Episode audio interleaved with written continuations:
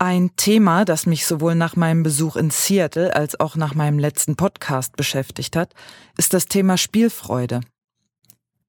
Als erstes möchte ich loswerden, dass mir das deutsche Wort Spielfreude überhaupt nicht gefällt.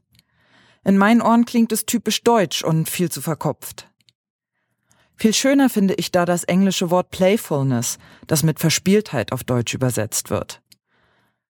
Was ich jedoch im Sinn habe, ist eine Mischung aus Verspieltheit und Spielfreude. Die reine Verspieltheit hat mir zu wenig Fokus. Die Spielfreude klingt mir zu verkopft. Dennoch benutze ich hier in diesem Kontext lieber das Wort Verspieltheit, denn es ist das, was die Sache für mich mehr trifft.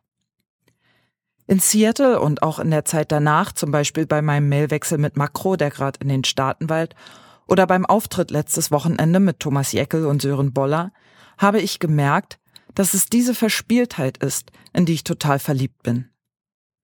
Sie macht für mich im Augenblick das Herz des Improvisationstheaters aus. Sie ist es, die den freien Fall und die Aufgabe von Kontrolle ermöglicht.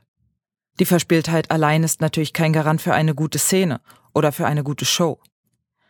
Ich würde aber behaupten, dass sie dafür unabdingbar ist. Impro-Theater, gespielt ohne Verspieltheit, ist meistens eine Kopfveranstaltung von Kontrollfreaks.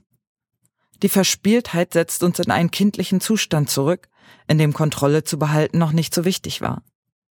Sie hat etwas Wildes, Respektloses und Anarchisches, ohne das Impro-Theater meines Erachtens nicht funktionieren kann. Zumindest das Impro-Theater, das ich sehen und spielen möchte, funktioniert ohne diese Verspieltheit nicht. Gleichzeitig bietet die Verspieltheit dem Spieler genau die Freude und Freiheit, die es im normalen Leben, also außerhalb des Impro-Theaters, kaum gibt. Sie ist ein Suchtfaktor.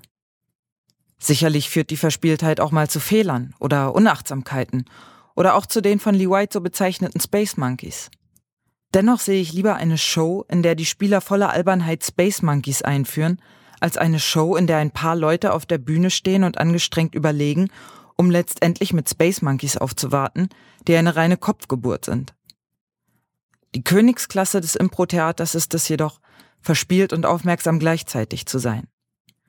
Verspieltheit geht oft mit einem gewissen Maß an Autismus bzw. Selbstgenügsamkeit einher.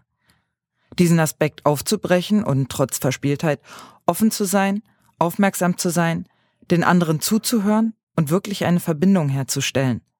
Das ist der Moment, in dem der freie Fall stattfindet und der Moment, in dem für mich gutes Impro-Theater gespielt wird. Sowohl für die Spieler als auch für das Publikum.